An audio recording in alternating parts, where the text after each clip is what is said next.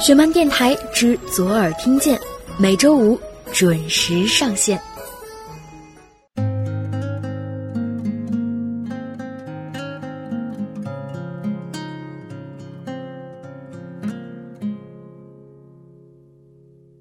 也许水仙，他那点自恋，只为等待春天。如果说情深，最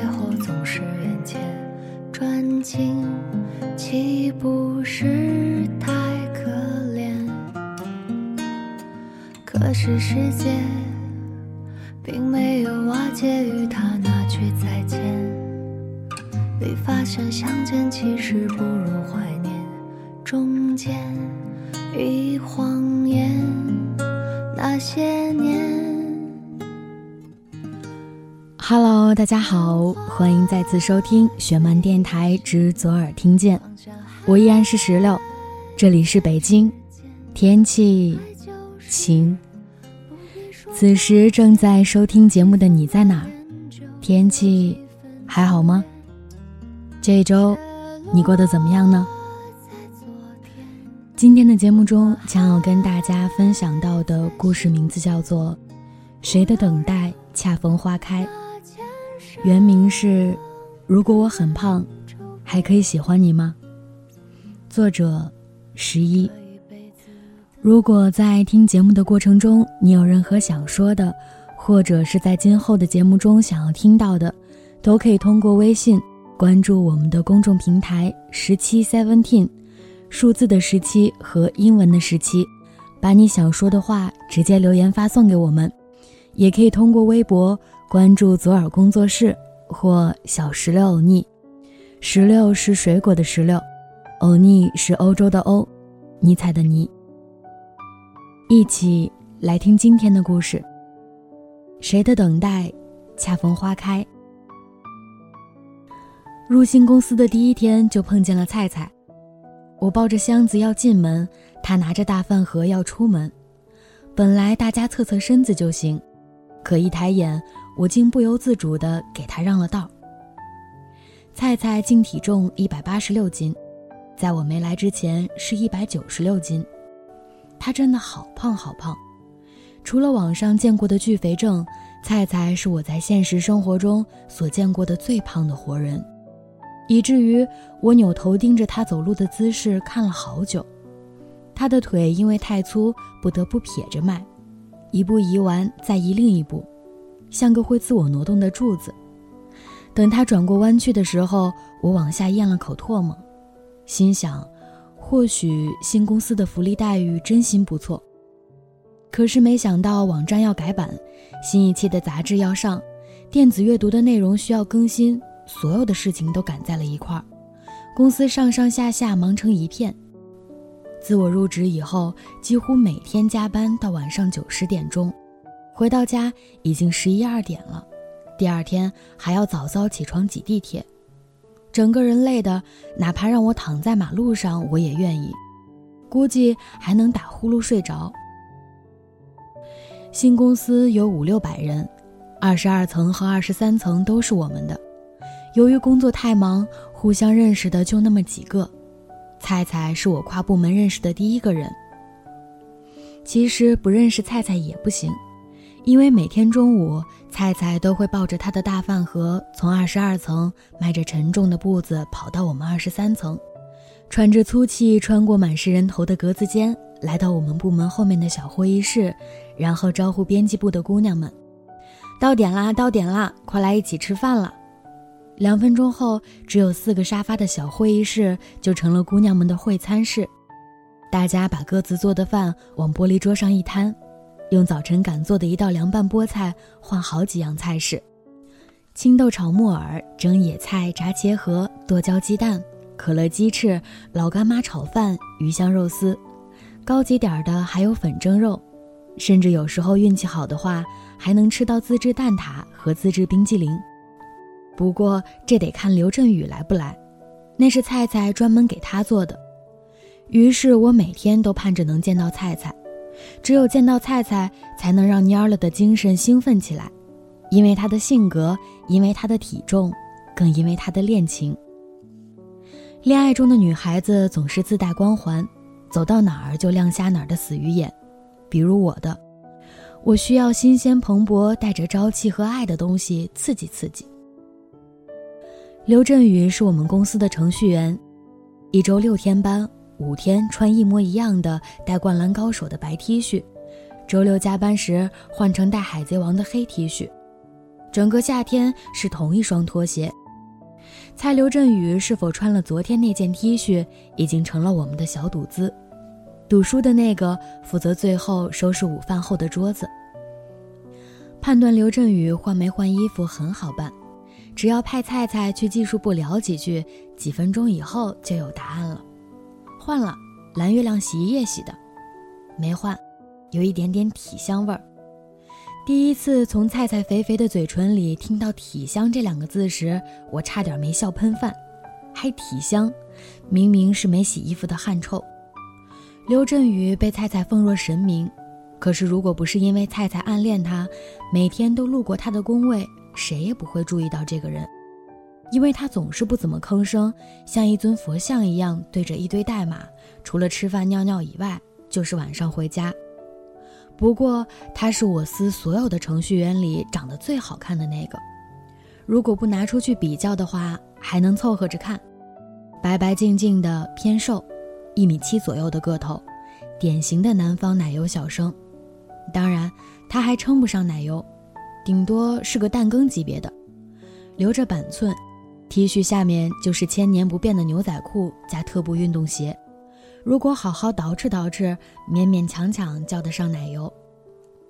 刚开始我不知道菜菜喜欢刘振宇，有次周六加班改稿子，中午的时候去附近商场找饭吃，菜菜当时也跟着去了。路过遇见程序员大部队，菜菜立马转队，连饭都不吃了。跟着程序员们散步去了。菜菜在减肥吗？才不是，没看见刘振宇在呀。谁？就是做过道头的小哥，技术很牛叉，菜菜老崇拜他了。是吗？你以为菜菜没事干，每天跑我们二十三层干嘛？中午吃饭凑热闹啊？哦，吃完饭回去瞧瞧长什么样。从那以后，我就发现这个菜菜确实很不对劲。第一个发现是蛋挞和冰激凌原来是和刘振宇直接挂钩的，以前我还以为他心情好就有的吃呢。原来只要瞅见刘振宇在的话，他不进门马上就掉头回二十二层，再回来的时候，小胖手里多了蛋挞和冰激凌，而拐到我们部门之前，先假装不经意的路过，靠过道的三个位子都分一下，不偏不倚，像胖女散花一样。然后再把剩下的蛋挞和冰激凌分给我们吃。其次，吃完饭他会先去一趟厕所抹上口红，然后找技术部唯一一个女性聊几句。菜菜边说话边用手捏自己的发尾，不知道是紧张还是激动还是幸福来着，说话的声音也不由自主地咋咋呼呼起来，而且说的都是好话。边说边瞄已经趴着睡午觉的刘振宇，哎，你这件衣服真不错哎，哪儿买的？哎，这个加湿器不错，怪不得你皮肤那么好。哎，你最近是不是做头发了？没有，那怎么看着顺了好多？昨天去吃的那家餐厅看起来超级棒，叫什么名字啊？几乎每次都是这么几个套路，连头都不抬和菜菜聊天的人叫李姐，是个老程序员。扎着一头千年不变的低马尾，三十多了，脸上还冒痘痘，永远穿纯棉条纹居家服，像一年四季穿睡衣上班一样，以至于旁观的我们都为他尴尬的要死。还有还有，只要中午碰不见刘振宇，他晚上还会再过来一趟，问我们今天累不累，辛不辛苦，加不加班。如果碰上刘振宇加班，菜菜会直接把电脑搬来。说要陪我们一起加班，结果我们九点加完班走了，他还不走。到最后，我们单给他留了个座位。我们都知道，他借故吃饭、探视、陪加班，是来等刘振宇。夏天过去了，雷雨季节过去了，菜菜送刘振宇回家的日子也到头了。九月份，公司又开始新一波纳新。技术部招了一个刚毕业的小姑娘，叫范心怡，和她的名字一样，人很娇小，声音甜美，五官清秀可人，皮肤水灵灵的，像矮版的刘亦菲。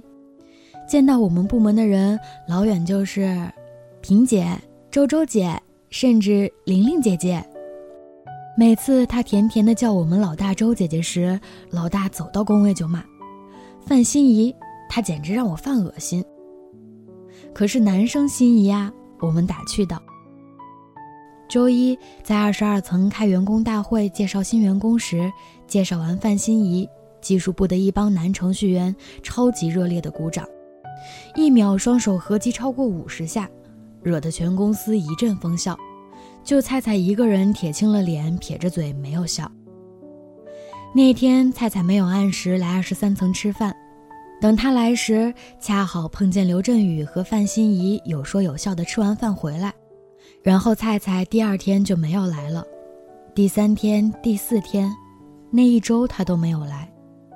中午吃饭的时候，我们特意跑到二十二层找过他，总编辑旁边的座位空空的，别人说他早就出去了。平时工作忙得很难喘口气儿，不来就不来吧，去商场吃饭的时候总能碰见吧。可去商场吃饭时也没有碰到过他，倒是一如往常会碰到程序员大队，只不过这一次部队里没有了走在边上一直没话搭话的菜菜，多了走在队伍心里的小巧玲珑的范心怡。菜菜就像凭空消失了一样，再也没在二十三层出现过。开周会时，他也不再让大家让一让让一让，挤到刘振宇身边了。现在，刘振宇身边的是小小瘦瘦的范心怡。虽然知道菜菜在正常上班，可我们的菜菜不见了。过完国庆节，我拖着还在假期疲倦的身子，不情愿地走进办公室。一进来就被坐在旁边的娟子拉住。这次菜菜完了，我一下子清醒过来，抓着小娟的肩膀：“菜菜自杀了，你小声点儿。”我的声音确实太大。齐刷刷抬起几百个人头，吓得我赶紧拉着小娟进了会议室。菜菜真的自杀了？没有，不过也快了吧？怎么回事？哎，刘振宇和那个姓范的好了。我听他们部门的小郑说的，他俩国庆节一起去了平遥古镇，在朋友圈晒了合影，两个人同时发的，还说什么遇见你真好。你说公司允许谈恋爱，他们也不能这么搞吧？也不考虑别人的感受，你说菜菜得多伤心啊！都不上来找我们玩了，他们还这样。什么时候发的？就刚刚啊，一上班就发了。那你们去看菜菜了吗？没敢去。我在微信里问了他们部门的人，说菜菜早就来了，一直趴在桌子上没动弹，说胃不舒服。唉，可能从一开始刘振宇就不知道菜菜喜欢他。因为他想不到一个一百八十多斤的胖子怎么敢喜欢一个人，怎么敢走进别人的世界。他把菜菜对他的好当成了菜菜对所有人的好，只有旁观者才看得见菜菜装的太假了。其实姓范的小姑娘也没做什么特别有心计的事，只不过说话故意轻声细语的，笑的时候故意发出咯咯咯的爽朗。每天打扮的粉嘟嘟，一副刚从天上下到凡间的样子。有次他写的代码显示到网页上出现了一个大漏洞，公司排查事故原因的时候，部门主管还没说什么，他自己先哭了。这是职场，做错了事情得自己扛起来，哭能解决问题，那全公司的人都别干了，跟你哭好了。李姐说的一点情面也不给他留。不知道他是为了菜菜还是为了范心怡，从此之后俩人没说过一句话。但是女人有时候也需要这种矫情，特别是在世界里只有游戏和代码的程序员中间。李姐和范心怡打冷战后，单细胞动物们都不理李姐了。这是简单的技术部第一次闹内斗。从此之后，我们无比怀念消失的菜菜。与菜菜的消失相反。刘振宇和范心怡的恋情却在朋友圈里打得火热。中午吃饭晒个一起喝茶的照片，晚上下班回家晒个手拉手的照片，周末一起去游乐场晒一个一起嗨叫的照片，十一月一号，同时发了两人去天津海边拥抱的照片。每天我们都为菜菜提心吊胆。中午小会议室的门后来也关上了。吃饭的时候，他俩的朋友圈成了我们主要的话题。后来再发生什么，我们都习以为常了。春节印厂提前停印，相关内容部门提前放假。回到老家刷朋友圈的时候，发现刘振宇和范心怡一起晒了一张同时回老家的照片，我们都傻眼了，这么快就见父母了，看来菜菜是完全没戏了。换我是菜菜，明年回来立马换工作。可是新年回来辞职的不是菜菜，而是范心怡。听八卦小组说，是因为见父母环节不顺利，范心怡受不了刘振宇家里的负担。原来夏天只穿 T 恤衫的刘振宇有三个妹妹和一个正在上初中的小弟弟，家庭压力特别大。他黑天暗地的做程序员挣的那点工资全补贴给了家里，所以很少见他穿什么新衣服，也很少见他换包，永远都是公司发的手提袋。新年的第一天，我们发现菜菜瘦了很多，虽然也很胖，但不再让人回头看了。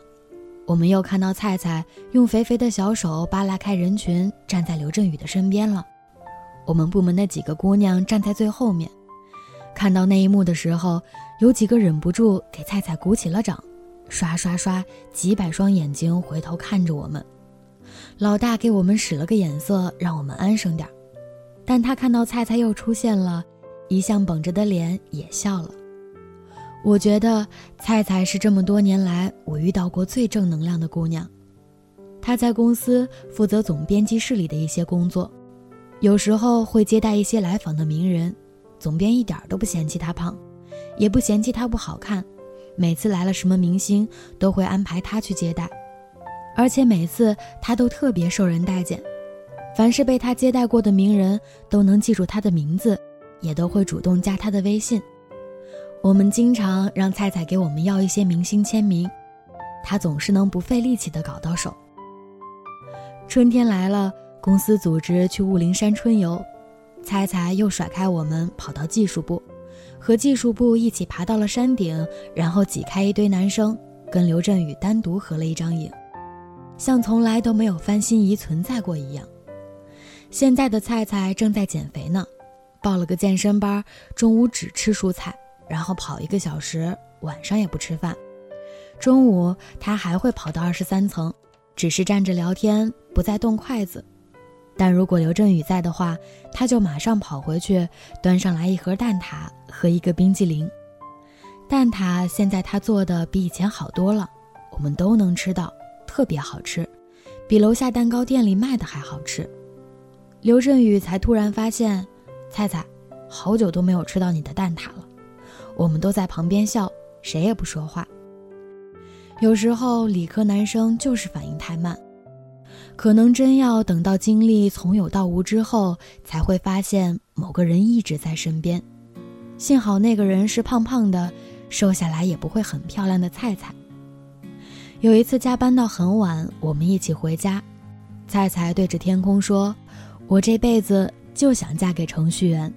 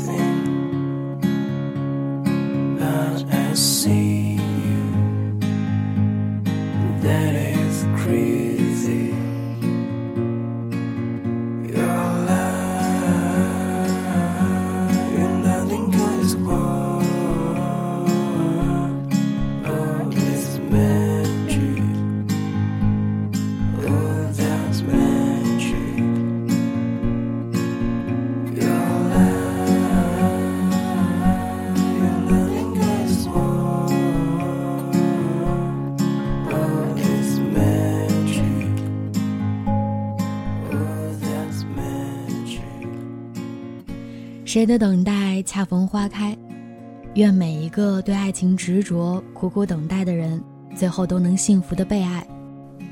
特别喜欢十一写的这个故事，如果大家也喜欢他的这个故事，可以去豆瓣关注他。好了，今天的节目到这儿就结束了。如果你有任何想说的，或者是在今后的节目中想要听到的，都可以通过微信关注我们的公众平台十七 seventeen，数字的十七和英文的十七，把你想说的话直接留言发送给我们。也可以通过微博关注左耳工作室或小石榴欧尼。